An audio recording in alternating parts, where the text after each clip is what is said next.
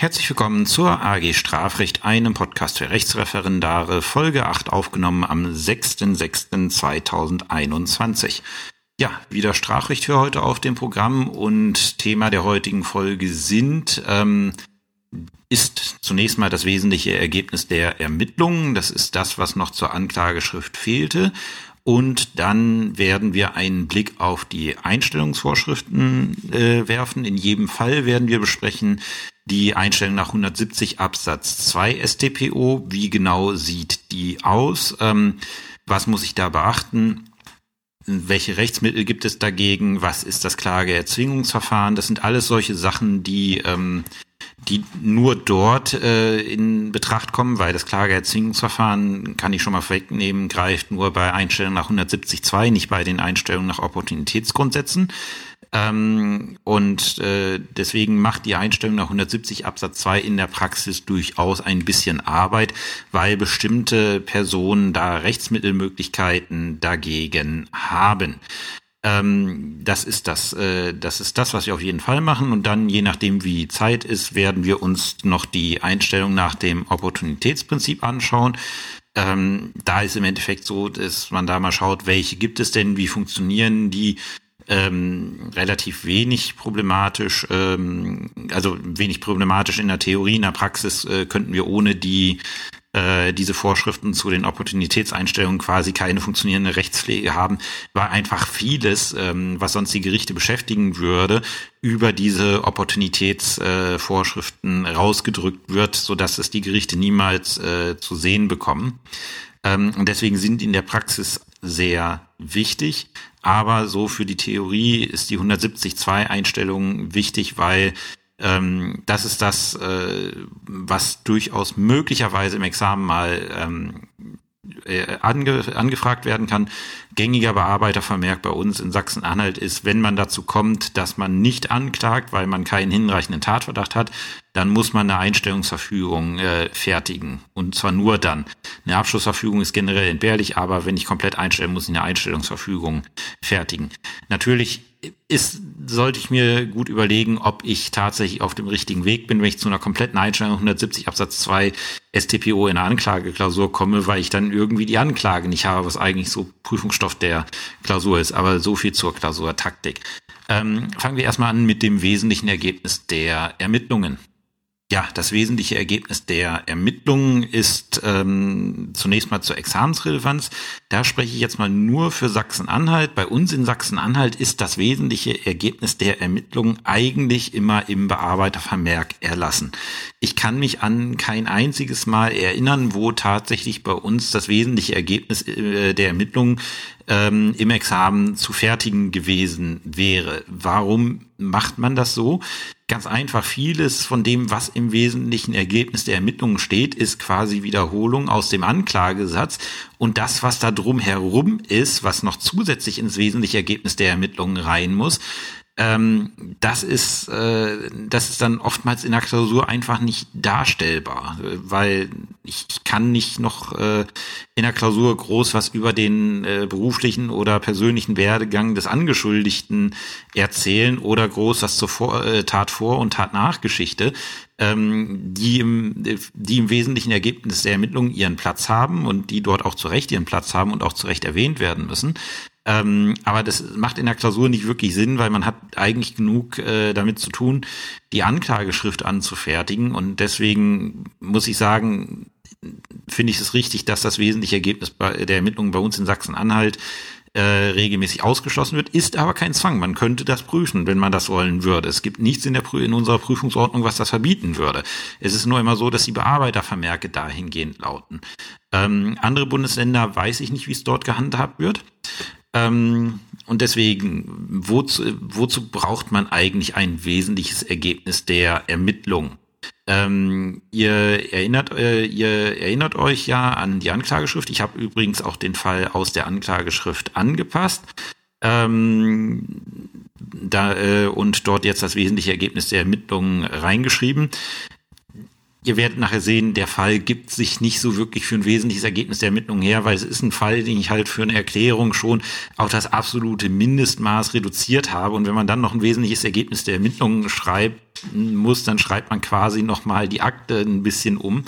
Ähm, aber es ist in der Praxis nun mal anders ähm, warum brauchen wir ein wesentliches Ergebnis der Ermittlungen, beziehungsweise wir brauchen es nicht bei Anklagen zum Strafrichter, da sagt der, da hat der Gesetzgeber entschieden, da muss es nicht gefertigt werden, aber ab Schöffengericht aufwärts sagt das Gesetz, brauchen wir ein wesentliches Ergebnis der Ermittlungen. Das Schöne ist, das Gesetz sagt nicht, was das wesentliche Ergebnis der Ermittlungen ist. Äh, die RIST BV sagt ein bisschen was in Nummer 110 Absatz 2 Buchstabe G. Ähm, die sagt nämlich, dass äh, Umstände für die Strafmessung, die Strafversetzung zur Bewährung, die Verwarnung mit Strafvorbehalt, das Absehen von Strafe, die Nebenstrafen und Nebenfolgungen von, von Bedeutung sein können, anzuführen sind. Äh, das ist jetzt auch nicht so wirklich wesentlich hilfreich. Deswegen muss man mal wenn wir uns überlegen, warum brauchen wir ein wesentliches Ergebnis der Ermittlungen, muss man mal einen Schritt zurücktreten. Wir haben ja einen Anklagesatz. Den abstrakten Anklagesatz lassen wir mal draußen. Das ist einfach nur Wiederholung des Gesetzeswortlauts. Aber wir haben ja einen konkreten Anklagesatz, wo drin steht, ähm, was dem Angeschuldigten konkret vorgeworfen wurde. Aber wenn wir uns an die letzte Folge erinnern, im konkreten Anklagesatz steht immer nur das, was wir für die Erfüllung des Straftatbestandes brauchen. Kein bisschen mehr. Eine Straftat ist aber die fällt im Regelfall nicht vom Himmel. Ich meine hier, das, äh, das äh, sind die 0815 Trunkenheitsfahrt und ein spontaner Raub. Okay, der fällt so ein bisschen vom Himmel. Aber wenn ich zum Beispiel, man muss sich mal vorstellen, irgendwelche Wirtschaftsdelikte oder irgendwelche Beziehungstaten. Jede Tat hat man, sieht man auch hier, auch diese Tat hier hat, äh, hat ein Nachgeschehen. Jede Tat, jede Straftat hat ein Vorgeschehen und ein Tatnachgeschehen.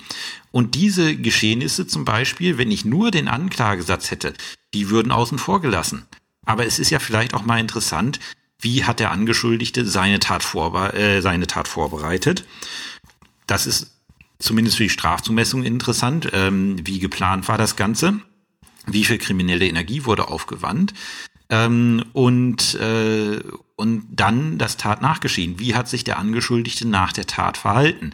Zum Beispiel, ähm, wenn wir jetzt in einer, wenn wir jetzt in einer Körperverletzungsgeschichte sind und wir haben, äh, wie heißt es, wir haben ein, ähm, wir haben einen Täter-Opfer-Ausgleich gemacht. Das wäre was, was man erwähnen müsste, weil da ist nach der Tat wo irgendwas mit dem Angeschuldigten passiert, dass er gesagt hat, nee, das war nicht in Ordnung. Ich möchte mich da um Aussöhnung bemühen. Ähm, das sind alles Sachen, die man wissen muss, um ein komplettes Bild von der Straftat zu haben. Und das hätten wir nicht, wenn wir uns nur auf den Anklagesatz beschränken, weil im Anklagesatz steht halt wirklich nur das knallhart das drin, was wir für die gesetzlichen Tatbestandsmerkmale brauchen. Ähm, und äh, wie gesagt, wenn ich an mein Umweltstrafverfahren denke mit fünf Jahren Hauptverhandlungsdauer, da kann man sich schon mal vorstellen, da sieht ein wesentliches Ergebnis der Ermittlungen ganz anders aus, weil äh, da, da ging es, glaube ich, wenn ich mich richtig erinnere, ist jetzt lange her, dass ich das Ding gelesen habe, äh, da ging es, glaube ich, damit los, dass irgendwie eine gesetzgeberische Änderung auf EU-Ebene, damit fing das Ganze an, weil das irgendwie die Motivlage für die Angeschuldigten äh, erörtern sollte. Und da sieht man, da, da ist dann auf einmal eine Gesetzesentwicklung der Anfang für ein wesentliches Ergebnis der Ermittlung. Ähm, je nach Fall sieht das nun mal unterschiedlich aus welche Zwecke verfolgt dieses wesentliche Ergebnisse der Ermittlungen, beziehungsweise ähm, was ist, äh, wer ist Adressat des wesentlichen Ergebnisses der Ermittlungen? Und da gibt es tatsächlich drei Adressaten. Zunächst mal ganz wichtig das Gericht, ähm, weil das Gericht möchte oder möchte, ja, möchte, also es kann, es kann auf jeden Fall nicht schaden, wenn es das tut und im Regelfall möchte das Gericht es auch. Das Gericht möchte wissen, was ist das für einer, der da sitzt? Also was ist das für ein Angeschuldigter, den wir da sitzen haben? Ähm, welchen Werdegang hat der so hinter sich? Und ähm, was war so die Tat im großen Ganzen, damit ich äh, halt auch schauen kann, wie bereite ich meine Hauptverhandlung jetzt vor, wie ist die Beweislage, ähm, wen brauche ich vielleicht und das kann ich halt im wesentlichen Ergebnis der Ermittlungen ähm, tatsächlich dann schnell sehen. Persönliche Meinung dazu. Fürs Gericht ist es wesentliche Ergebnis der Ermittlung allenfalls so wirklich in diesem Großverfahren, diese, diese Umweltgeschichte, äh, die ich genannt habe, wo man einen wahnsinnigen Aktenbestand hat. Ähm, da ist das wesentliche Ergebnis der Ermittlung wirklich hilfreich, um sich erstmal grob einzulesen. Das heißt, grob einzulesen ja, ging dann auch nicht so schnell, weil die Anklageschrift schon mehrere Bände umfasste. Ähm, aber halt in solchen komplizierten Wirtschaftsstrafsachen oder Umweltstrafsachen, da kann so ein wesentliches Ergebnis für das Gericht ähm, erleichternd sein, ähm, weil es damit einen ersten Zugang zur Akte kriegt und dann schon mal ein Bild im Kopf hat und dann anfängt, die Akte durchzuarbeiten, was er sowieso machen muss. In einer Sache wie hier, unserem, äh, unserem kleinen Probefall, eine 0815 Schöffen-Sache, ähm, da habe ich höchst, also da, da lese ich sowieso die ganze Akte durch äh, und weiß, was ich machen muss. Da hilft mir das wesentliche Ergebnis der Ermittlungen jetzt nicht so in dem Sinne weiter. Also ich sag mal so für eine normale Schöffenanklage äh, beim Amtsgericht für einen durchschnittlichen Fall ähm, kann man die Wirkung für das Gericht jetzt, also die, die Adressatenwirkung des Gerichts jetzt so ein bisschen vernachlässigen. Aber äh, der nächste, an den sich das wesentliche Ergebnis der Ermittlungen richtet, ist der Angeschuldigte. Um ihm zunächst mal deutlich zu machen, ähm, was äh, wird dir eigentlich hier zur Last gelegt. Ähm, und das, das weiß er im Regelfall schon durch den Anklagesatz und im Regelfall ist er ja auch dabei gewesen. Ähm, was für den Angeschuldigten aber interessanter ist, aufgrund welches Beweisergebnisses, aufgrund welcher Beweislage kommt denn die Staatsanwaltschaft dazu, mir das hier zur Last zu legen? Ähm, welche Zeugen haben da was gesagt, was gibt's für Urkunden? Ähm, und die Wirkung ist, denke ich, in jedem Fall, weil muss man mal überlegen, wenn wir jetzt einen unverteidigten Angeschuldigten haben, ähm, was bei Verbrechen selten der Fall ist, aber wie, man sieht, hier wäre es zum Beispiel ähm, der Fall, äh, da hätten wir einen unverteidigten Angeschuldigten, der muss erst nochmal einen Pflichtverteidiger bekommen. Der kennt die Akte nicht. Und auch der Pflichtverteidiger, der dann reinkommt, kennt erstmal die Akte nicht. Er kennt dann, wenn der, wenn der Angeschuldigte mit der Anklageschrift zu ihm kommt, kennt er erstmal nur die Anklageschrift. Aber er kennt dann immerhin schon mal die Anklageschrift und weiß, äh, was das äh, wesentliche Ergebnis der Ermittlungen, das, das kennt er dann. Und dann weiß er auch, aufgrund welcher Zeugenaussagen die Staatsanwaltschaft dazu gekommen ist, das anzunehmen. Äh, er geht also nicht ganz blind in diese Geschichte rein, sondern weiß schon mal ein bisschen was. Und da macht es tatsächlich auch noch Sinn, ähm, weil das ist, äh, da, da hat man schon mal was, womit man arbeiten kann und äh, sich auskennt. Und es ist dann halt auch wieder eine kleine Inhaltsangabe für die Akte. Ähm, wobei ich auch sagen würde, der Verteidiger ist da auch genauso äh, genauso fit, die Akte dann durchzuarbeiten wie der äh, Richter. So, und zu guter Letzt darf man auch nicht vernachlässigen. Ähm, es ist auch noch eine Hilfe für den Staatsanwalt, der letztlich in der Hauptverhandlung auftritt, weil gut bei einer Kammeranklage ist es meistens so, dass man, also zumindest aus meiner Erfahrung ist es meistens so, dass man versucht, äh, äh, bei erstinstanzlichen Verfahren am Landgericht den Anklageverfasser reinzusetzen. Aber beim Schöffengericht, nee, also beim Schöffengericht ist es im Regelfall jemand anders, der die Anklage nicht verfasst hat.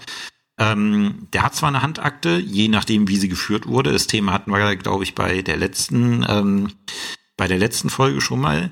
Äh, aber der ist dann halt auch dankbar, wenn er nicht die komplette Handakte durcharbeiten muss, um zu schauen, äh, um herauszufinden, was da los gewesen ist, sondern wenn er ein gut geschriebenes, wesentliches Ergebnis der Ermittlungen hat, dann kann das schon mal ein bisschen helfen das sind halt so die drei äh, Zielrichtungen, die das wesentliche Ergebnis der Ermittlungen verfolgt, diese drei Adressaten und die bestimmen dann halt auch den Inhalt äh, dessen, was da rein gehört. Ähm, wie baue ich jetzt ein wesentliches Ergebnis der Ermittlungen auf? Das wesentliche Ergebnis der Ermittlungen hat zwei, ähm, hat zwei äh, Ziffern, römisch erstens zur Person und römisch 2 zur Sache. Römisch 1 zur Person ist, ähm, ich äh, brauche, äh, ich stelle den Angeschuldigten vor. Was ist das für einer? Da kommt man in der Praxis häufig schon mal an seine Grenzen, dass man so über den Angeschuldigten noch nicht so sonderlich viel weiß, wenn er noch nicht irgendwie schon mal äh, strafrechtlich in Erscheinung getreten ist und er nicht äh, uns nicht äh, vielleicht schon mal ein Urteil gibt, ähm, wo persönliche Verhältnisse festgestellt sind. Ähm, jedenfalls, was es halt, äh, was diese Ausführung zur Person halt machen soll, soll halt deutlich machen, was ist das für einer? Ähm, wie, in welchem sozialen Umfeld lebt er? Ist er vorbestraft? Ist er bei Verkehrsdelikten? Ist er verkehrsrechtlich in Erscheinung getreten?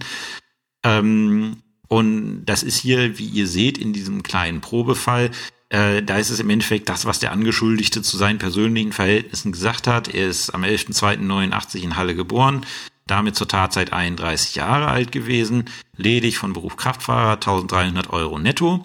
Und was noch zusätzlich dazu kommt aus dem Vermerk des Staatsanwalts am Ende der Akte, er ist straf- und verkehrsrechtlich nicht in Erscheinung getreten, ist also nicht vorbestraft. So, Häufig ähm, werden wir allerdings in der Praxis, gerade wenn es zum Schöffengericht oder zur Kammer geht, werden wir häufig Leute haben, die schon mal vor Gericht gestanden haben. Also äh, ich sag mal so, beim Landgericht äh, vor der großen Strafkammer jemanden zu haben, der nicht vorbestraft ist, das hat man meistens nur in Wirtschaftsstrafsachen. Also die, es ist selten so, dass jemand, der äh, komplett unvorbestraft äh, ist, auf einmal vom Landgericht sie wiederfindet in erster Instanz das ist schon etwas außergewöhnlich und genauso beim Schöffengericht eigentlich auch, weil die Leute fangen dann eigentlich im Regelfall beim Strafrichter an, arbeiten sich dann hoch und landen dann irgendwann beim Schöffengericht, weil es äh, dann halt eskaliert. Deswegen in der Praxis werdet ihr, wenn ihr ein wesentliches Ergebnis der Ermittlungen schreiben müsst, sehr häufig Vorstrafen drin haben.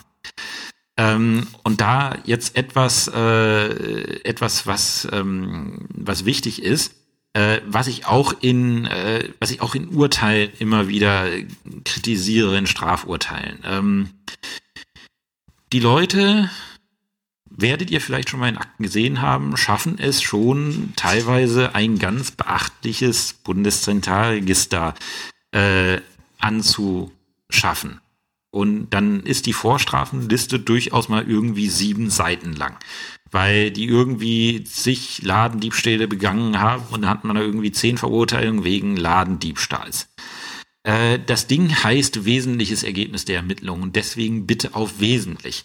Das bedeutet, wenn da Vorstrafen drin sind, ähm, dann kann, äh, und das sind zum Beispiel zehnmal Ladendiebstahl, zehnmal hintereinander weg, wofür er Geldstrafen bekommen ha hat, dann kann ich das auch mal zusammenfassen. Ich muss dann nicht jede einzelne ähm, Diebstahlsverurteilungen aufführen, weil wenn ich jetzt hier jemanden habe, der da wegen äh, gut, also bei einem Raubdelikt sind die Diebstahlsverurteilungen nicht so ganz unwichtig, weil äh, jeder Raub ist auch ein Diebstahl und damit ist er einschlägig vorbestraft, aber dann reichen mir auch irgendwie die Mitteilung zehnmal Diebstahl, er hat Geldstrafen für bekommen. Ähm, so die letzten drei Verurteilungen, die letzten drei aktuellen, die führt man dann äh, großzügiger aus. Wenn ich davor eine habe, dann muss ich bestimmte Gründe dafür haben. Zum Beispiel, äh, der hat schon mal Vollzugserfahrung gesammelt. Ähm, wenn eine Strafe tatsächlich in einer JVA vollstreckt wurde, ist das etwas, das sollte ich erwähnen. Ähm, und dann kann ich zu der Verurteilung auch was, ähm, auch was ausführen. Aber ansonsten, wie gesagt, äh, wenn ihr mal in der Praxis ein wesentliches Ergebnis der Ermittlung schreiben müsst, äh, ja, also bitte nicht, äh, und, und das wird auch in Urteilen sehr häufig gemacht. Und ich habe jedes Mal, wenn ich, wenn ich so ein Urteil in der Hand hatte, äh, so einen halben Anfall gekriegt, dass die Kolleginnen und Kollegen, die Strafurteile schreiben, da das komplette Bundeszentralregister reinkopieren in, in das Urteil. Und dann besteht das Urteil, die ersten 13 Seiten aus Kopien vom Bundeszentralregister. Ich dachte, ja, Mensch, fasst es doch mal zusammen. Ich muss nicht jede einzelne Verurteilung da ausführen. So. Habe ich mehrere Angeschuldigte, dann, dann handle ich die in der, ähm, äh, in der Reihenfolge ab, wie sie bei mir in der Anklage stehen. Also wer als erstes steht zuerst und dann als zweites der nächste und so weiter und so fort, bis ich dann mit den persönlichen Verhältnissen der Angeschuldigten durch bin. Was ganz wesentlich ist, stand der Angeschuldigte zur Tatzeit unter Bewährung. Das gehört unbedingt ins, We äh, ins wesentliche Ergebnis zur Person, weil das ist natürlich für die, äh, für die Frage Strafaussetzung zur Bewährung nochmal, Klammer zu, sehr wichtig. Und das ist eine Information, die möchte auch das Gericht haben, weil zum Beispiel ähm, standardmäßig, wenn jemand unter Bewährung steht und ich, äh, ich habe eine Tat, die zu einer Nachverurteilung führt, ich lade mir immer den Bewährungshelfer. Mindestens fordere ich mir einen Bericht an, aber eigentlich lade ich mir lieber den Bewährungshelfer aus der Sache nochmal selber, um zu hören, wie läuft denn die Bewährung? Läuft die gut? Dann bin ich vielleicht noch, noch eher geneigt, äh, nochmal eine Bewährung zu geben. Oder ist das jemand, den man sich mal treten muss, bis er dann mal seine Sachen macht? Oder macht er zum Beispiel überhaupt nichts und die Bewährung droht schon widerrufen zu werden? Äh, dann sieht es natürlich für eine zweite Parallelbewährung irgendwie ein bisschen Mauer aus. Das sind so Sachen, die sollte man dazu schreiben. So, bin ich jetzt mir zur Person fertig? Ähm, dann schreibe ich äh, mein wesentliches Ergebnis zur Sache. Und damit fange ich an, erstmal die Tat zu beschreiben. Im Imperfekt macht man das. Ähm, und zwar beschreibe ich da den Sachverhalt, den die von dem die Staatsanwaltschaft ausgeht aufgrund des Ergebnisses der Ermittlung. Und da fange ich an, nicht direkt mit der Tat, wie ich es im Anklagesatz machen würde, sondern mit dem Tatvorgeschehen. Ähm, dann komme ich zur eigentlichen Tat und dann ähm, komme ich zum Tatnachgeschehen. Äh, und den Unterschied sieht man schon hier in dem kleinen Beispielsfall an den Ausführungen zur Geschichte am 12.01. Ähm, weil man hier dann sieht, wie kam es denn dazu, dass die Polizeibeamten den, einge äh, den angehalten haben. Hm, er war, äh, wie heißt es, er äh, hat, äh, sie haben Streifendienst gehabt und ihnen fiel der, äh, ihnen fiel das Fahrzeug auf, weil er äh, Schlangenlinien fuhr. Wenn wir jetzt mal uns den Anklagesatz äh, zu der Tat nochmal anschauen, da werden wir feststellen, ähm, da steht nichts äh, von Schlangenlinien. Warum nicht? Weil es für die rechtliche Würdigung absolut nicht relevant ist. Mit 1,6 Promille ist er, ähm, ist er absolut, ist er absolut fahruntüchtig. Dementsprechend kommt es auf die Auswahlentscheidung, äh, Auswahlerscheinung nicht mehr an. Was das ist, ist Hintergrundinformat äh, sind Hintergrundinformationen. Wie sind die beiden Polizeibeamten auf den aufmerksam geworden? Da sieht man schon mal, das ist Tat vor, äh, das ist Tat vorgeschehen. Ähm, und äh, Tat nachgeschehen hat man jetzt hier nicht so sehr. Ähm, aber da sieht man schon mal, da ist es ein bisschen mehr. Es ist ein bisschen plastischer, ein bisschen nachvollziehbar. Äh, ist mehr eine Geschichte, als es äh, der, An der Anklagesatz ist. Das ist mehr Geschichtserzählung. Man kann sich ein bisschen mehr darunter vorstellen, als wenn man nur den Anklagesatz hat. Ein bisschen deutlicher wird das Ganze, wenn wir uns die Tat am 10.2., den Raub ansehen. Ähm, da wird jetzt auch einmal ausgeführt, wie kommt es denn überhaupt, dass der Zeuge Ott da gewesen ist. Der war einkaufen im Edeka. Dann ist er rausgegangen. Dann hat er da die, äh, dann hat er da zwei Euro äh, vom Wagen zurückbekommen. Die wollte er in sein Portemonnaie äh, stecken. Dann kommt der Angeschuldigte, der auch noch sein äh, Arbeitskollege ist, auf ihn zu und haut ihn um, nimmt ihm das Ding weg. Ähm, für uns interessiert er eigentlich nur, er haut ihn um, nimmt, um ihm das äh, Portemonnaie mit 50 Euro drin wegzunehmen und das ist alles. Und, das, äh, und mehr steht ja auch nicht im, äh, im konkreten Anklagesatz. Äh, aber wie gesagt, äh, Vorgeschichte, wie kam es, dass der Zeuge sein Portemonnaie ähm, äh, da draußen hatte? Ja, er hat gerade die zwei Euro bekommen, wollte die da reinstecken. Das sind so, äh, ist sowas, das ähm, wird dann ein bisschen plastischer. Man kann, ja, man, man versteht äh, die Geschichte dann ein bisschen besser. Man kann sich mehr drunter vorstellen. So würde ich es am ehesten beschreiben. Das andere oben sind die knallharten Fakten. Gut, da kann ich drunter subsumieren, aber ich will doch auch mal wissen, ähm, was war denn drumherum. Und das ja tatsächlich eine Tat-Nachgeschichte, weil dann sind die beiden Polizeibeamten alarmiert worden sind da rumgefahren und haben in circa 300 Meter Entfernung vom Tatort den Angeschuldigten angetroffen. Und nachdem sie ihn darauf angesprochen haben, hat er auch noch das Portemonnaie ähm, rausgegeben. Und dann sehr wichtiges Tatnachgeschehen. Ähm, der Zeuge Ott hat das Portemonnaie wiedergekriegt. Warum ist das wichtig für, äh, warum ist das wichtig? Ist ein Strafzumessungsgesichtspunkt, weil letztlich kein Vermögensschaden bei ihm eingetreten ist. Zwar klar, der Raub ist vollendet äh, durch die Gewahrsamsenklave, aber letztlich hat er seine 50 Euro wiederbekommen. Und deswegen ist das ein Gesichtspunkt, den wir bei der, ähm, den wir dabei zu berücksichtigen haben in der Strafzumessung. Deswegen gehört er dann auch ins wesentliche Ergebnis der Ermittlung. Nachdem ich äh, das Geschehen dargestellt habe, von dem ich als Staatsanwalt mit hinreichender Wahrscheinlichkeit also überzeugt bin, also von dem ich den hinreichenden Tatverdacht angenommen habe, ähm, muss ich dann als nächstes die Einlassung des Angeschuldigten darstellen. Ähm, schön ist, wenn er sich äh, geständig oder nicht eingelassen hat, weil dann kann ich schreiben, der Angeschuldigte hat sich äh, geständig eingelassen. Äh, gegebenenfalls schreibe ich dann nochmal zwei Sätze dazu, was er gesagt hat, aber im Regelfall wird das ja dann oben stehen. Ähm, oder wenn er sich nicht eingelassen hat, dann kann ich einfach sagen, der Angeschuldigte hat sich nicht eingelassen. Wenn er die Tat bestreitet, leite ich ein mit, der Angeschuldigte hat die Tat bestritten, ähm, er, hat ausge er hat sich dahingehend eingelassen, das. Und dann schreibe ich im, äh, schreibe ich im Konjunktiv, äh, indirekte Rede, ähm, was er denn gesagt hat.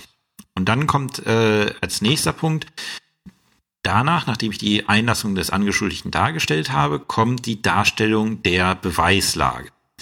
Hier wichtig, ich muss nicht jedes Beweismittel darstellen. Nicht vergessen, das Ding heißt wesentliches Ergebnis der Ermittlung. Das heißt, ich muss nicht jedes Beweismittel in aller äh, Kleinigkeit darstellen, sondern ich muss die Beweismittel im Großen und Ganzen darstellen, aus denen sich für mich der hinreichende Tatverdacht ergibt, die zentralen Beweismittel. Ähm, die große Frage ist, und in Vorbereitung auf die Folge habe ich da sehr unterschiedliche äh, Ansichten gefunden, muss auch eine Beweiswürdigung vorgenommen werden. Also ich habe da verschiedene Sachen gelesen. Äh, verschiedene Skripte sagen nein, Beweiswürdigung nicht im wesentlichen Ergebnis der Ermittlungen. Ähm, ich, ich glaube, eine Handreichung aus Niedersachsen für Referendare sagt auch keine Beweiswürdigung im wesentlichen Ergebnis der Ermittlungen, nur Darstellung der Beweislage. Ähm, andere sagen, nee, also das Zweck des wesentlichen Ergebnisses der Ermittlungen ist, da muss die Staatsanwaltschaft dann auch schon mal Farbe bekennen, warum sie zum Beispiel den, äh, den Zeugen auch sagen, jetzt äh, Vorrang vor äh, den ähm, Vorrang vor den, äh, wie heißt es, vor den Angaben des Angeschuldigten in seiner Einlassung einräumt. Äh, wie das jetzt letztlich bei euch gehandhabt wird, das müsst ihr mit eurem Einzelausbilder, mit der Einzelausbilderin klären. Ähm, ich habe das hier im Beispiel bewusst offen gelassen, weil ich habe einfach nur die Aussagen der Zeugen dargestellt und mehr würde man hier auch nicht machen, weil diese Aussagen, diese Beweislage, die spricht für sich selbst. Jedes, jede, also der Angeschuldigte hat die Tat ja auch nicht bestritten, er hat einfach nur nichts gesagt. Ähm, und wenn ich hier irgendwie noch eine Beweiswürdigung vornehme, äh, das, wär, das würde irgendwie affig wirken. Manchmal sprechen die Dinge für sich selber und in so einem Fall, wie es hier ist, reicht sehr eindeutig einfach nur die Darlegung der Beweislage. Das ist halt äh, nochmal umgeschrieben in den Konjunktiv, was haben die Zeugen gesagt und ähm, die Zeugen können natürlich nichts äh, zur Blutalkoholkonzentration sagen. Da ist es dann halt so, der hinreichende Tatverdacht hinsichtlich der alkoholbedingten Fahruntüchtigkeit ergibt sich aus dem Gutachten des Instituts für Rechtsmedizin, weil die Polizeibeamten können keine Blutprobe auswerten. Dafür gibt's Fachleute. Bei dem Raub muss man dann wieder differenzieren. Das Kerngeschehen, also das reine Tatgeschehen, das kann der Zeuge Ott schildern, aber das Nachgeschehen, das hat er ja nicht erlebt, sondern das ergibt sich dann wiederum nur aus den Aussagen der Zeugen Schmidt und Müller. Die, deswegen muss man da ein bisschen das Ganze trennen.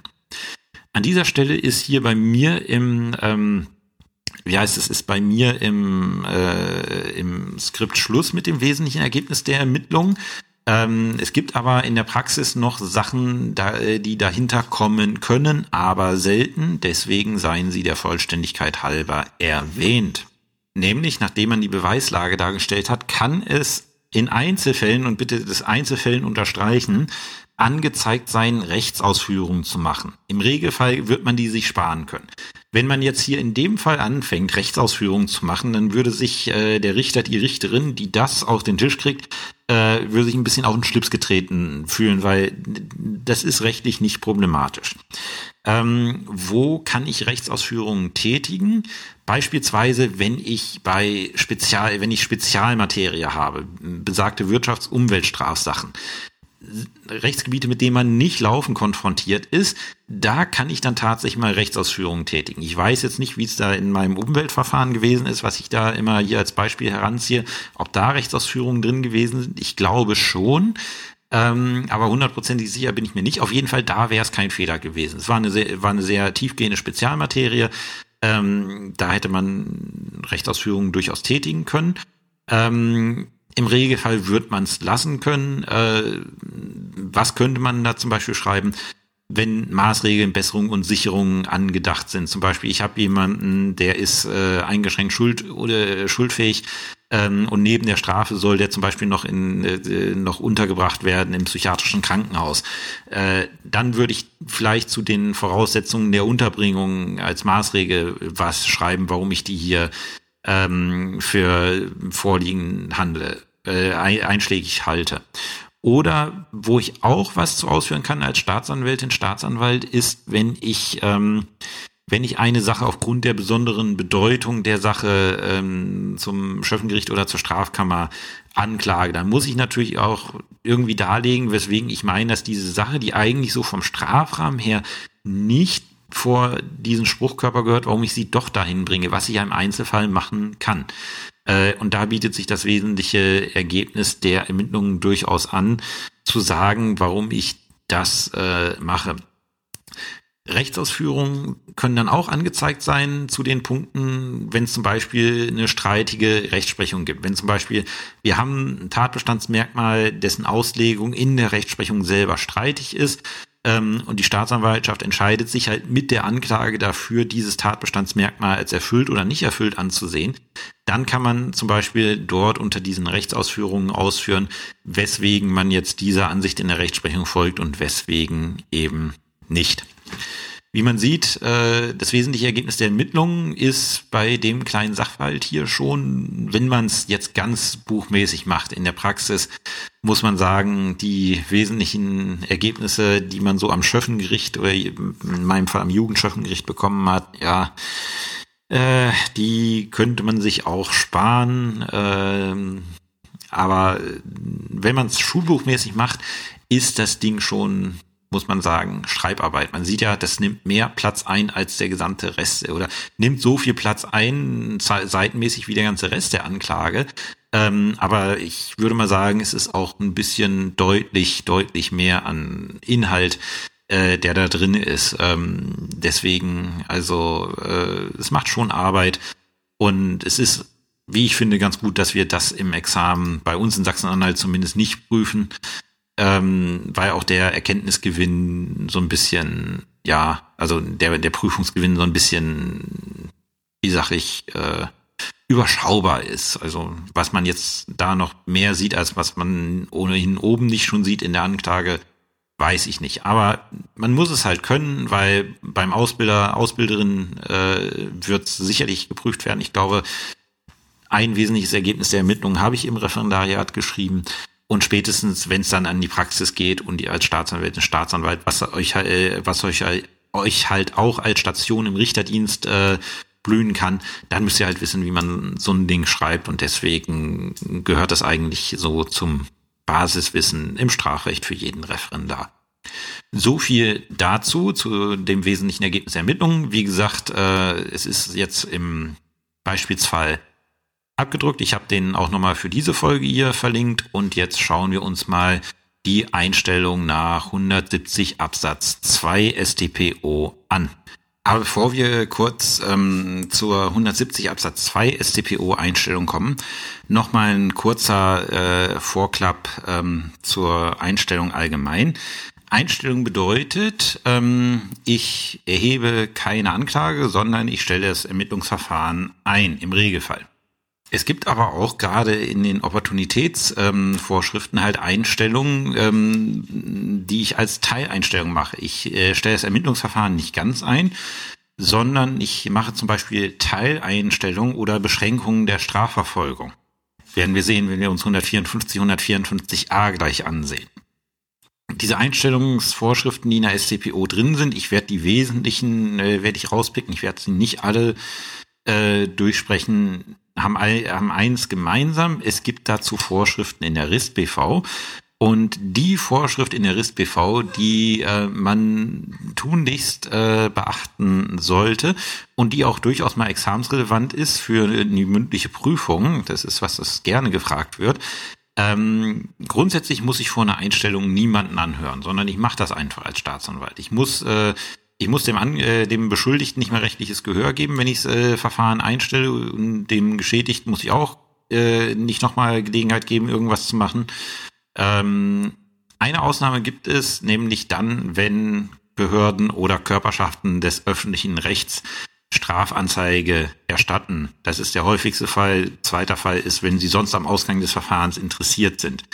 Ähm, habe ich einen Fall, im Regelfall dann, wenn die äh, Behörde oder Körperschaft des öffentlichen Rechts Strafanzeige erstattet hat, ähm, dann muss ich als Staatsanwaltschaft die Körperschaft oder die Behörde vor einer Anstell äh, Einstellung anhören. Das ergibt sich nicht aus äh, dem Gesetz direkt, sondern aus äh, Ziffer 90 Absatz 1 der RIST BV. Ähm, das heißt, da muss ich ähm, der äh, wie heißt es, der Körperschaft dann sagen, okay, ich beabsichtige das hier einzustellen aus den und den Gründen.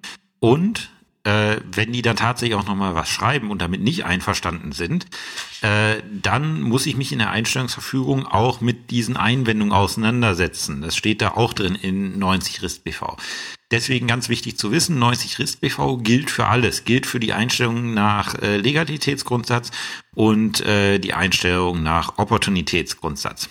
Jetzt kommen wir zur Einstellung nach 170 Absatz 2 StPO wie angekündigt. Ja, Kernvorschrift ist halt 170. Nach 170 Absatz 1 erhebt die Staatsanwaltschaft Anklage, wenn sie äh, einen hinreichenden Tatverdacht sieht. Und 170 Absatz 2 sagt, ähm, was passiert, wenn sie keinen hinreichenden Tatverdacht sieht. Dann stellt sie nämlich das Ermittlungsverfahren ein. Und das passiert in Form einer sogenannten Einstellungsverfügung, weil bei einer Einstellungsverfügung sind halt verschiedene Sachen, ähm, Sachen zu beachten, die abzuarbeiten sind. Ähm, weil es ist so, gerade bei einer 170.2 Einstellung ist es so, äh, ich muss ja bestimmte Leute davon informieren, weil das Gesetz das vorschreibt, weil es auch Rechtsmittel gibt. Gegebenenfalls habe ich zum Beispiel irgendwelche Asservate bei der Akte. Da muss ja irgendwas mit geschehen, möglicherweise. Vielleicht sind die herauszugeben, vielleicht nicht. Äh, alles so Sachen, die in so eine äh, Einstellungsverfügung gehören. Ähm, es gibt für diese Einstellungsverfügung regelmäßig Muster. Nehmt da einfach am besten das Muster, was äh, bei eurer bei eurer Staatsanwaltschaft ähm, verwendet wird. Ich werde mal schauen, ob ich zu dem Thema einen kleinen Fall mache. Da muss ich aber mal schauen, wie ich da einen Fall kriege, der ohne hinreichenden Tatverdacht auskommt, so dass man irgendwie auch alles sinnigerweise damit ähm, abarbeiten kann. Ähm, jedenfalls eine Einstellung nach 170 Absatz 2 bedeutet, die Staatsanwaltschaft ist nicht mit hinreichender Wahrscheinlichkeit davon überzeugt, dass ihr eine Verurteilung erfolgt. Also Verurteilungswahrscheinlichkeit liegt unter 50 Prozent. Ähm, bedeutet, man muss das Ganze dann einstellen. Wer könnte denn Interesse daran haben, das äh, zu erfahren, dass das Verfahren eingestellt wird? Erstmal natürlich der Beschuldigte. Klar, natürlich, der Beschuldigte möchte sicherlich wissen, ob ein äh, Verfahren gegen ihn eingestellt wurde. Hat er einen Anspruch darauf, das Ganze zu bekommen? Sagt uns 170 Absatz 2 Satz 2 StPO. Äh, eine Einstellungsnachricht, so nennt sich das. Das, was der Beschuldigte bekommt, ist eine Einstellungsnachricht ähm, kriegt er ähm, äh, kriegt er dann, wenn er als Beschuldigter vernommen wurde. Das ist der häufigste Fall. Gibt noch ein paar andere, auf die kommen wir gleich zu sprechen. Dann kriegt er eine sogenannte Einstellungsnachricht. Äh, und die liest sich tatsächlich so, ähm, sehr geehrter Herr so und so, sehr geehrte Frau so und so, das Ermittlungsverfahren gegen Sie ist gemäß Paragraph 170 Absatz 2 StPO äh, eingestellt worden. Mit freundlichen Grüßen, Staatsanwalt, Staatsanwältin. Mehr steht da nicht drin. Also der, der, dem Beschuldigten interessiert es ja auch nicht, warum das Verfahren gegen ihn jetzt eingestellt wurde, mangels Tatverdachts. Bei dem reicht einfach nur die, ähm, äh, die tatsächliche Mitteilung aus, hier Verfahren hat sich erledigt, kommt nichts mehr. Wann muss ich dem Beschuldigten immer noch eine Einstellungsnachricht zukommen lassen? Wie gesagt, äh, Fall 1, er ist als Beschuldigter vernommen worden. Ähm, Fall 2, es ist ein Haftbefehl gegen ihn erlassen worden. Ja, natürlich. Also das ist, äh, äh, also wenn er in Haft gesessen hat wegen der Sache, dann sollte er wohl wahrscheinlich auch mal davon Kenntnis erlangen, dass jetzt aus der Sache nichts mehr wird, damit er eventuell Entschädigungen für Strafverfolgungsmaßnahmen ähm, beantragen kann. Ähm, dann gibt's noch, äh, wenn er um einen Bescheid gebeten hat äh, oder wenn ein anderes Interesse ähm, ersichtlich ist. Ähm, viele 170.2 Einstellungen laufen so ab, ohne dass der Beschuldigte das überhaupt mitkriegt. Der kriegt gar nicht mit, dass er ähm, Beschuldigter im Strafverfahren ist. Ähm, das sind oftmals solche Anzeigen, wo irgendwer sich aufgeregt hat, meint, es ist eine Straftat. Man kriegt das als Staatsanwalt auf den Tisch und sagt, ja, nee, äh, sorry, das ist alles andere, aber keine Straftat da brauche ich nicht mehr den Beschuldigten vernehmen. Das, was du hier sagst, ist einfach kein Tatbestand. Dann kriegt halt derjenige, der diese, der diese, Ein, äh, der diese Anzeige erstattet, der kriegt einen Einstellungsbescheid und der Beschuldigte kriegt gar nichts, weil er überhaupt nicht erfährt, dass gegen ihn, gegen ihn überhaupt ein Ermittlungsverfahren anhängig gewesen ist. Das sind halt, äh, das sind halt solche, äh, solche Sachen. Und damit sind wir schon bei der nächsten Geschichte, der Einstellungsbescheid. Das ist die nächste Sache, die ich erwägen muss. 171 äh, StPO. Ähm, da steht halt drin, gibt die Staatsanwaltschaft einem Antrag auf Erhebung der öffentlichen Klage keine Folge.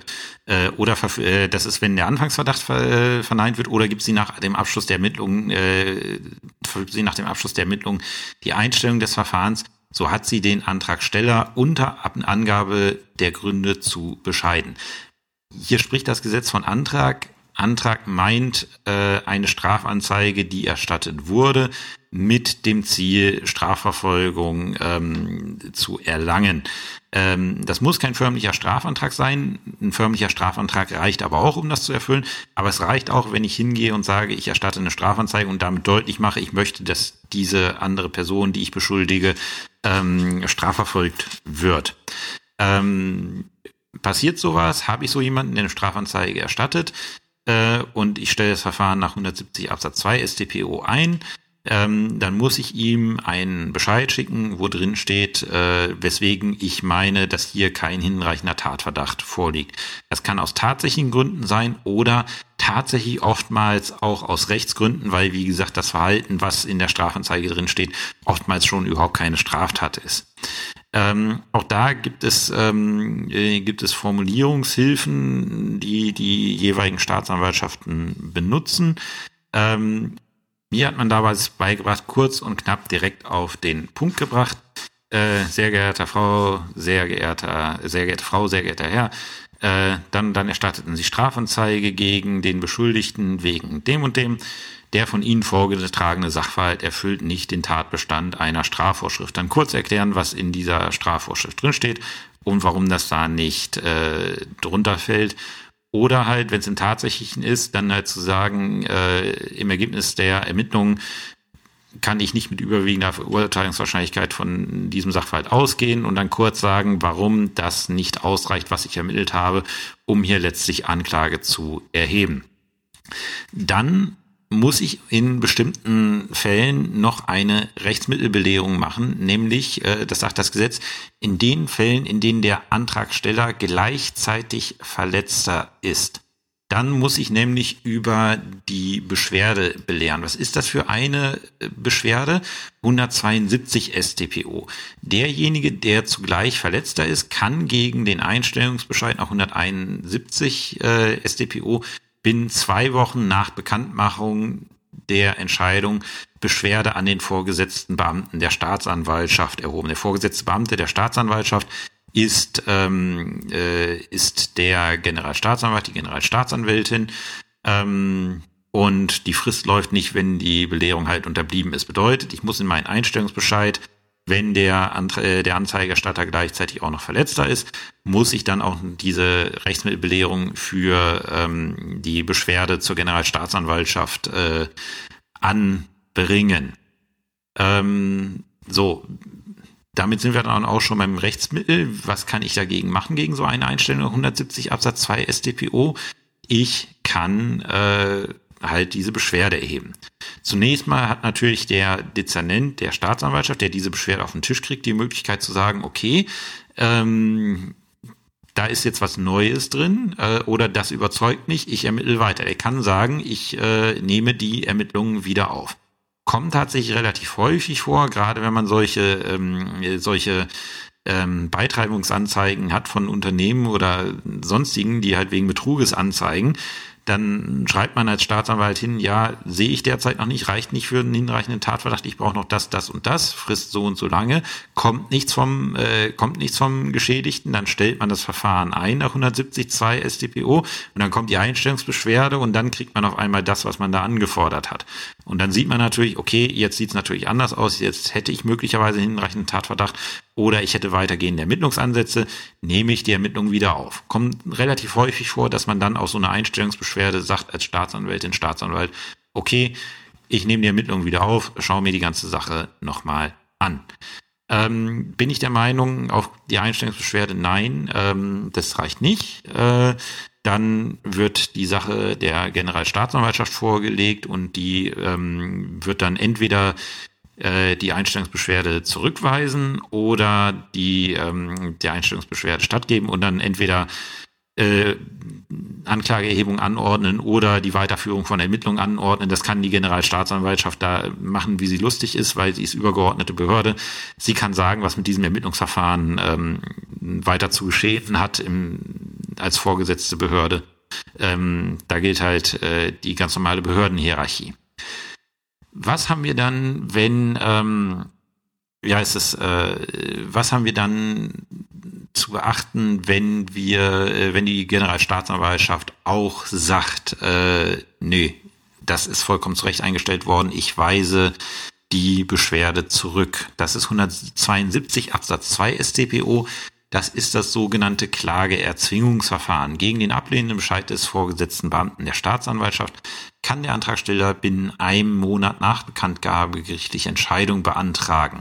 Und auch hierüber ist zu belehren im Bescheid der Generalstaatsanwaltschaft. Ähm, und wer ist zuständig äh, für das ähm, Klageerzwingungsverfahren? Das ist das Oberlandesgericht 172 Absatz 4 StPO. Ihr habt wahrscheinlich äh, noch nie wirklich mal ein Klageerzwingungsverfahren erlebt, vielleicht auch noch nie davon gehört. Ähm, das hängt damit zusammen, dass die Dinger äußerst, äußerst selten sind und noch viel seltener Erfolg haben. Warum? 172 Absatz 3 StPO. Die Vorschrift liest sich so ein bisschen, ähm, liest sich so ein bisschen, äh, ja, ich sag mal unschuldig, die kommen so ein bisschen unschuldig daher. Aber das ist eigentlich so der Punkt, äh, an, an dieser Vorschrift scheitert eigentlich so jeder Klageerzwingungsantrag, ähm, weil äh, äh, weil die Anforderungen, die diese Vorschrift stellt, erstmal enorm hoch sind. Zunächst mal 172 Absatz 3 Satz 2 StPO. Er muss von einem Rechtsanwalt unterzeichnet sein. Das heißt, ich muss erstmal einen Rechtsanwalt finden, äh, der dieses Ding einreicht und bedeutet, ich muss mir als Verletzter erstmal einen Rechtsanwalt nehmen. Kostet Geld. Das ist allein schon mal ein Hindernis, ein Klageerzwingungsverfahren durchzuführen. Und dann wenn ich einen, finde, äh, einen Anwalt finde, der bereit ist, das zu machen, dann muss er es auch noch extrem gut machen, indem man nämlich die Vorschrift des 172 Absatz 3 Satz 1 StPO äh, beachtet. Ähm, die sagt nämlich, der Antrag auf gerichtliche Entscheidung muss die Tatsachen, welche die Erhebung der öffentlichen Klage begründen sollen und die Beweismittel angeben. Und daraus leitet die Rechtsprechung enorm hohe Anforderungen an die Zulässigkeit des Antrages ab. Nämlich der Antrag auf Klageerzwingung, der Klageerzwingungsantrag muss aus sich selber heraus, ohne auf irgendwas anderes in der Akte Bezug zu nehmen, aus sich selbst alleine heraus muss der den hinreichenden Tatverdacht begründen. Das heißt, ich muss das Ding lesen und muss sagen, okay, alleine wenn ich nur das zugrunde lege, dann habe ich einen hinreichenden Tatverdacht. Ich darf nicht in die Akte schauen. Ich muss alleine die Antragsschrift nehmen und sagen, okay, da bin ich jetzt äh, davon überzeugt, dass, äh, dass hier hinreichender Tatverdacht besteht. Und das im tatsächlich, also wenn es um tatsächlich Erwägungen hin, äh, geht, ähm, das hinzukriegen, ähm, das ist enorm schwierig. Ähm, also ich habe tatsächlich als Anwalt mal einen Klageerziehungsantrag äh, einen Klageerziehungsantrag geschrieben. Der ist dann letztlich nie, äh, nie irgendwie, der ist dann letztlich nie durch das OEG beschieden worden, weil dann äh, die Generalstaatsanwaltschaft äh, dann doch gesagt hat, sie ermittelt weiter. Das war aber nicht aus rechtlichen Gründen, ähm, sondern äh, Quatsch, nicht aus tatsächlichen Gründen, sondern es war aus rechtlichen Gründen, weil aus meiner Sicht damals die Staatsanwaltschaft und noch die Generalstaatsanwaltschaft in der Beschwerde äh, einen Straftatbestand übersehen hatte, der hier einschlägig gewesen ist. Und jedenfalls, ich hatte das Ding, wenn ich mich richtig erinnere, oder war es noch zu Studentenzeiten noch länger, ähm, dass sich da was vorbereitet hat. Ich weiß nicht, jeden, jedenfalls das Ding wurde eingereicht, entweder durch mich als Anwalt damals oder äh, durch, den, äh, durch den Anwalt, dem ich es damals zuge, zugearbeitet habe. Ähm, und danach hat dann die Generalstaatsanwaltschaft wieder die Ermittlungen aufgenommen. Das heißt, es hatte sich dann irgendwie erledigt. Aber daher weiß ich aus eigener Erfahrung, wie enorm anspruchsvoll äh, diese Geschichte ist mit, ähm, mit dem Klageerzwingungsverfahren. Also das ist wirklich was, äh, wenn man sich da dran setzt, äh, das ist echt heftig. Das, äh, also äh, das ähm, macht Arbeit. Und im Regelfall wird man irgendwas übersehen, was wesentlich gewesen ist. Man kann das äh, OLG sagen, ja, sorry, unzulässig. Ähm, recht prominenter Fall, wo die Klageerzwingung ähm, erfolg, äh, erfolglos geblieben ist, war im Prozess Uriallo. Ähm, sagt sicherlich dem einen oder anderen was äh, mir ein bisschen mehr, weil halt dieses, äh, diese Problematik und den Prozess äh, mich irgendwie begleitet, seitdem ich Student bin. Das Verfahren lief, als ich Student war und äh, wie gesagt, ist ja halt immer noch, ähm, ist ja halt immer noch äh, nicht vollständig aufgearbeitet. Die Frage, ob es jemals vollständig aufgearbeitet wird, wird sich auch stellen. Aber jedenfalls, da haben die Angehörigen auch versucht, beim Oberlandesgericht Naumburg ein Klageerzwingungsverfahren ähm, anzustrengen. Ähm, die Antragsschrift hätte ich gerne gelesen, weil das, also allein die ganzen Ermittlungsakten müssen ja schon mittlerweile einen Riesenumfang haben. Ich kenne die Akten nicht, hatte glücklicherweise beruflich nie mit dem Fall zu tun. Aber es müssen enorme Ermittlungsakten gewesen sein. Ähm, und dann da einen Klageerzwingungsantrag zu schreiben, der die Anforderungen an 172 Absatz 3 StPO äh, erfüllt, äh, das ist schon eine enorme, eine enorme Leistung, die man da bringen muss. Und äh, wenn ich dann die, ähm, wie heißt es, wenn ich dann die äh, die Presseberichterstattung richtig im Kopf habe, ähm, dann war es auch tatsächlich so, dass das Oberlandesgericht gesagt hat, nee, der Antrag ist schon unzulässig, weil er nicht äh, den Anforderungen, die ich gerade skizziert habe, entspricht, aber er wäre auch noch unbegründet, weil der, Tat, äh, der Tatverdacht, den hinreichende Tatverdacht ähm, zu Recht verneint worden wäre. Äh, Stand jetzt ist, glaube ich, dass die Sache beim Bundesverfassungsgericht liegt aufgrund einer Verfassungsbeschwerde der Angehörigen von Uriallo. Ähm, ich glaube, die ist noch nicht äh, entschieden worden durchs Bundesverfassungsgericht, aber das ist so der Stand da. Da sieht man, solche Sachen kommen dann immer mal hoch, aber die Dinger sind relativ selten erfolglos. Ähm, also wenn es tatsächlich mal dazu kommt, ähm, äh, dann ist das äh, ja, äh, dann ist das äh, doch wirklich was, was dann wo sich, sagen wir mal so, wo sich die Staatsanwaltschaft dann schon mal an den Kopf fassen muss und sagen muss, was ist, äh, was ist denn da äh, schief gelaufen? Wie läuft so ein Verfahren? Ähm, die Generalstaatsanwaltschaft äh, wird angehört zu dem Klageerziehungsverfahren. Ähm, das Gericht kann verlangen, dass äh, die entsprechenden Akten vorgelegt werden ähm, und kann auch ergänzende Ermittlungen, also lückenfüllende Beweiserhebungen anordnen nach 173 Absatz 3 StPO ähm, was passiert danach, äh, vorausgesetzt wir haben einen zulässigen Antrag, äh, wenn sich kein genügender Anlass zur Erhebung der öffentlichen Klage ergibt nach 174 StPO, verwirft das Gericht den Antrag auf. Gerichtliche Entscheidung, setzt davon den Antragsteller, die Staatsanwaltschaft und den Beschuldigten in Kenntnis. Ähm, und der, diese Entscheidung ist dann auch bedingt der Rechtskraft fähig, 174 Absatz 2 StPO, weil ähm, ich darf dann wegen derselben Tat eine Anklage nur nochmal erheben, wenn ich neue Tatsachen und Beweismittel habe. Also alles, was bis dahin erledigt ist, ist mit dem Antrag auf gerichtliche Entscheidung mit der Verwerfung äh, rechtskräftig bestiegen. Wegen der Sache darf ich dann so nicht nochmal Anklage erheben. Zumindest nicht unverändert. Wenn da natürlich noch ein neuer Zeuge auftaucht, sieht's anders aus, äh, dann kann ich Anklage erheben. Ähm, was passiert, wenn der, ähm, äh, wenn das Oberlandesgericht den Beschuldigten für hinreichend verdächtig hält? Ähm, dann äh, äh, dann beschließt es äh, die Anklageerhebung nach 175 äh, StPO. und vollziehen muss den Beschluss dann nach 175 äh, Satz 2 StPO die Staatsanwaltschaft. Das heißt, ähm, das Gericht muss mitteilen, äh, das Oberlandesgericht muss der, äh, muss der Staatsanwaltschaft sagen, weswegen sie Anklage zu erheben hat. Äh, die Anklageschrift selber und auch die Auswahl des jeweiligen Gerichts, wohin die Anklageschrift geschickt wird, das muss dann die, äh, das muss dann die Staatsanwaltschaft machen. Also Tenor wäre dann ähm, die äh, möglicherweise hebt man noch die Einstellungsbescheide auf, zwingend ist das nicht. Äh, die Staatsanwaltschaft so und so wird angewiesen wegen äh, Raubes Anklage zu erheben. Und dann halt in den Beschlussgründen müsste man dann halt als äh, Oberlandesgericht den jeweiligen ähm, äh, den jeweiligen äh, hinreichenden Tatverdacht darstellen. Irgendjemand hatte mir mal, deswegen wäre es interessant, ähm, interessantes Feedback. Ähm, irgendjemand hatte mir mal in meiner Ausbildung so ein Horrorszenario an die Wand gemalt. Ich weiß nicht, ob es Ausbilder oder Repetitor gewesen ist, ähm, dass so eine OEG-Entscheidung auch als Examensklausur laufen könnte, anstatt einer Entschließung. Ähm, muss man ja sagen, ja, so ganz, äh, so ganz abwegig ist es nicht, weil man prüft da ja auch nur den hinreichenden Tatverdacht.